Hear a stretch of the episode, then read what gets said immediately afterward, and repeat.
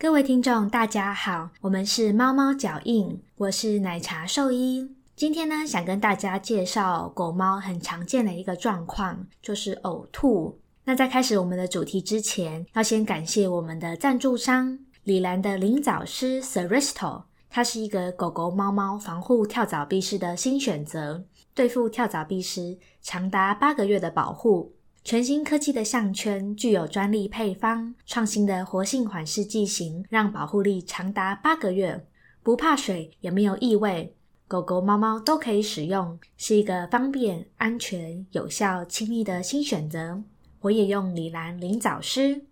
好，那我们回到主题，呕吐呢是一个饲主很容易发现的状况，也是饲主经常在去找兽医的原因之一。那究竟什么是呕吐呢？呕吐它其实是一个有明确定义的动作，它是一个主动性的神经反射的动作。那什么叫做神经反射呢？这些可以引起呕吐的神经啊，分布在我们身体的很多地方，像是肠胃道，还有属于中枢神经的脑干，都具有可以引起呕吐反射的神经。那呕吐其实是动物的一个保护机制。当动物吃下可能含有毒素或是不干净的食物时，身体为了防止这些毒素进入肠胃道被身体吸收，所以会引起呕吐反射，让这些东西赶快被排出去。那呕吐呢？它是一连串的动作。当身体这些神经感受到毒素的时候，或是有一些发炎反应的时候，胃部会收缩，把这些东西排出去。当东西被排出去的时候，会厌软骨会闭合。会厌软骨呢，就是会盖住气管，防止异物跑进气管的那个软骨。那这边它的闭合也是为了防止呕吐物会进入呼吸道。那因此，经过这一连串的动作之后，这些可能的有害物质就会被排出体外。那呕吐的原因有很多，通常我们会根据动物的年纪啦、生活环境、健康状况或是它的食物来源，来区分可能造成呕吐的原因。那呕吐的原因呢，又可分为是在肠胃道里面，或是肠胃道以外的器官造成的。像猫咪呢，造成呕吐的原因常常见的就是有毛球啦，它们舔毛造成毛发堆积在肠胃道，就可能造成肠胃道的阻塞。所以会建议，如果家里养猫的话，尤其是长毛猫，要定期帮猫咪梳毛，或是给它们吃一些化毛膏，让毛发可以顺利的排出去。那另外，猫咪也可能会吃进一些不是食物的异物，造成肠胃道阻塞，那这样也会有呕吐。那像幼猫可能会感染猫瘟，就是一个猫传染性肠炎的病毒。那这个传染性肠炎它也会造成猫的上吐下泻。那如果猫咪吃进一些有毒的物质或是不良的食物，也会造成呕吐。那除了肠胃道的状况以外，在猫咪啊，如果像有一些器官的异常，也会造成呕吐。像慢性肾病的猫咪，体内可能堆积过多的尿毒素，那这些毒素也会引起呕吐反射。那像是肝脏啊，如果肝肿大，可能像脂肪肝的状况，它可能会压迫到胃，那这时候也会引起呕吐。那像胰脏炎啊，胰脏的发炎可能会影响到前段肠道或是胃，那这时候可能也会引起呕吐。那在中年或老年的猫咪呢，可能就会有肿瘤的状况，肠胃道的肿瘤可能会阻塞肠胃道，或者是造成诊断肠道的异常，可能也会造成呕吐。那另外像一些自体免疫的疾病，造成肠胃道长期慢性的发炎，也可能会引起呕吐。那在狗的话，大部分呕吐的原因跟猫咪差不多，不过因为狗比较喜欢乱吃东西，所以在狗里面，它吃进异物或不干净的食物，造成呕吐的情况会比猫来的多。那此外，在幼犬呢，如果被小病毒感染，也是会有上吐下泻的状况。那狗呢，跟猫一样，如果肾脏有问题、慢性肾病的话，也会有过多的尿毒素造成呕吐。那如果胰脏炎也会让导致肠胃道发炎，那也是会造成呕吐。那年老的狗一样有肿瘤的问题，那有些狗也是有自体免疫、慢性肠胃道发炎，那这些可能都会呕吐。那其实犬猫它们有一些动作行为啊，跟呕吐很像，经常可能会被搞混的。那这几个动作包括反刍、咳嗽或者是呛到这些动作。接着会稍微跟大家介绍一下反刍呢，英文是 regurgitation，那意思就是说食物没有被消化就吐出来。这个反刍的行为相对于呕吐其实比较少见。通常反刍的状况有很大的几率是食道方面的问题，像是食道的狭窄，可能是食道本身狭窄，或者是外部有压力压迫到食道，让它变得狭窄。那食道本身狭窄，这个有可能是先天性的，或者是有一些异物塞在食道。那如果食道受伤、溃疡，或者是受到刺激，也有可能有一些增生组织造成食道狭窄。那食道以外有什么东西会压迫到食道呢？有一些先天畸形的血管可能会围绕着食道，那这些血管就会压迫到食道，影响正常食道的功能。那此外，如果食道有肿瘤或是黏膜有一些脓疡之类的状况，也都会让食道的管腔变狭窄，造成反刍。那有一种疾病叫做巨食道症，这种疾病也会造成反刍。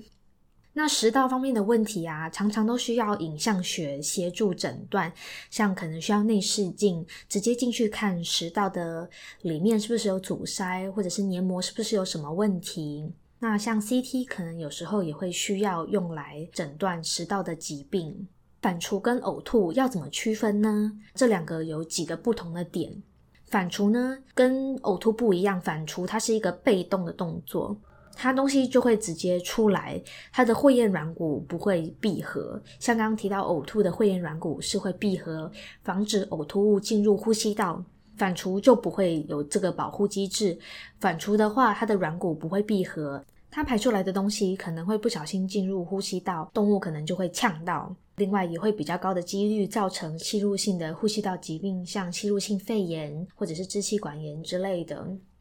此外，反刍跟呕吐另一个不一样的点是，呕吐啊，它会有很多的前置动作。你可以想象，你呕吐之前是不是会有一些反胃、不舒服的感觉？那其实动物也是一样的，他们在呕吐之前啊，常常会有恶心感，他们可能会不舒服，会走来走去，不安分，可能会嚎叫，他们可能会流口水，或者是嘴巴会闭开合开合，好像在吞东西一样。那这些都是呕吐前的相关动作，反刍就看不到这些动作。另外，动物吐出来的东西，可能也可以稍微区分是反刍还是呕吐。像呕吐的话，因为食物是在肠胃道里面，那可能可以看到一些胆汁，可能东西会稍微被消化一下，比较湿湿润。反刍的话，它的食物没有进到胃，所以这些食物呢，可能会比较像是它吃进去的食物的原型，可能就不会有被消化的感觉。讲完反刍之后，另一个也常常跟呕吐搞混的就是咳嗽。咳嗽也是一个在犬猫很常见的状况，也是一个会需要带去看兽医的状况。咳嗽呢，也是身体的一个保护机制，它保护的是有一些异物刺激到上呼吸道，因此需要被排出来，也是一个非常强力的反射动作。咳嗽跟呕吐的差异就是，呕吐呢通常会有东西从嘴巴里吐出来，咳嗽则不然。咳嗽呢，大部分都会是一些气体被喷出来，或是嗯，动物会有很强烈的动作，可是它不会有东西从嘴巴里跑出来。此外，咳嗽它也不会像呕吐有一些事前动作。咳嗽的动物它不会有恶心感，也不会流口水。这是几个可以区分咳嗽及呕吐的差异。那如果今天饲主观察到动物有呕吐，或者是有其他类似呕吐的动作的时候，可以怎么做呢？首先呢，我们都会希望饲主可以观察它发生的频率，呃，是变多还是变少，还是固定不变？它发生的频率跟正常的时候的差别是什么？这些都是饲主可以提供一个很好的资讯。再来是它发生这些动作的时间点，是饭前、饭后，或是早上、是晚上，或是有做什么特定的事之后会发生，那也是一个很重要要的点。此外，它发生这些动作前后，动物有没有什么特殊的行为表现，也是可以留意的地方。最好的方法都会希望饲主可以录影，录一下动物发生时候的状况，让兽医可以直接看到它的动作。对于它吐出来的东西，也可以拍照给我们看，也可以帮助我们做一些区别。那另外呢，常常我们会希望饲主提供的资讯，像是说动物它最近吃东西有没有什么改变，有没有为了它不该吃的东西，或者家里有没有少了什么东西，可能被动物吃掉之类的。再来是家里的环境有没有什么改变啊？有没有多了一些新的东西，那个新的不一样的味道，或是可能放一些有毒的植物，对动物来说有毒的植物或者是装潢之类的，这些都是要注意的地方。此外，如果饲主啊真的很确定动物已经吃错东西，有亲眼看到它已经吃了不该吃的东西，像是一些耳机线呐、呃塑胶袋呀这种很明显就是有害的东西，那这时候就会建议赶快带去兽医院进行催吐的动作。那把东西催吐出来之后，基本上动物就没事了。如果它没有被催吐出来，继续留在肠胃道进入小肠的话。幸运的动物可能有办法自己排出来，可是如果今天这个东西真的造成动物的肠胃道症状，它开始不舒服，有异物阻塞住肠胃道，上吐下泻的话，这时候可能就会需要开刀来把这个东西拿出来。那针对呕吐，我们兽医可以提供什么样的治疗呢？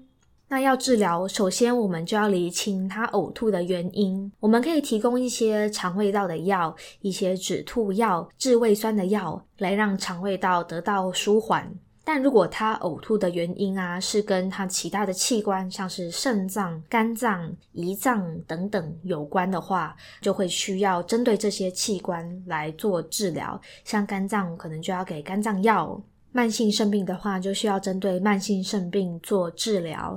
胰脏炎的话，也会需要更积极的治疗处理。比较严重一点的情况，动物可能不吃不喝，完全没食欲的话，这时候可能会需要装鼻胃管或食道胃管来确保食物的供应。那如果今天在门诊初步检查验血还是找不出呕吐的原因的话，常常我们都会需要进一步的检查，像是可能需要影像学的检查，如 X ray、超声波等等，或是需要吞造影剂来看它的肠胃道究竟是哪一个部分阻塞，是不是有东西可以被显示出来。如果确定肠胃道里面有异物的话，那就会需要手术将异物取出，才有办法解决问题。那如果动物还是持续慢性的呕吐的话，可能会需要组织采样，来看看它的组织细胞到底有什么样的异常。好，那我们今天呕吐就介绍到这边。总结一下，基本上只要动物发生呕吐或类似的症状。这个动作发生的频率比以前高的话，其实就会需要医疗的介入。尤其是动物如果伴随着精神不济、食欲减退的状况，就代表它的身体已经受到一定程度的影响，需要医疗的介入。那呕吐的发生都是有原因的，所以找出呕吐的原因，并给予正确的药物，才有办法真正的解决动物呕吐的问题。那我们今天就介绍到这边，谢谢各位观众的收听，我们下次见啦，拜拜。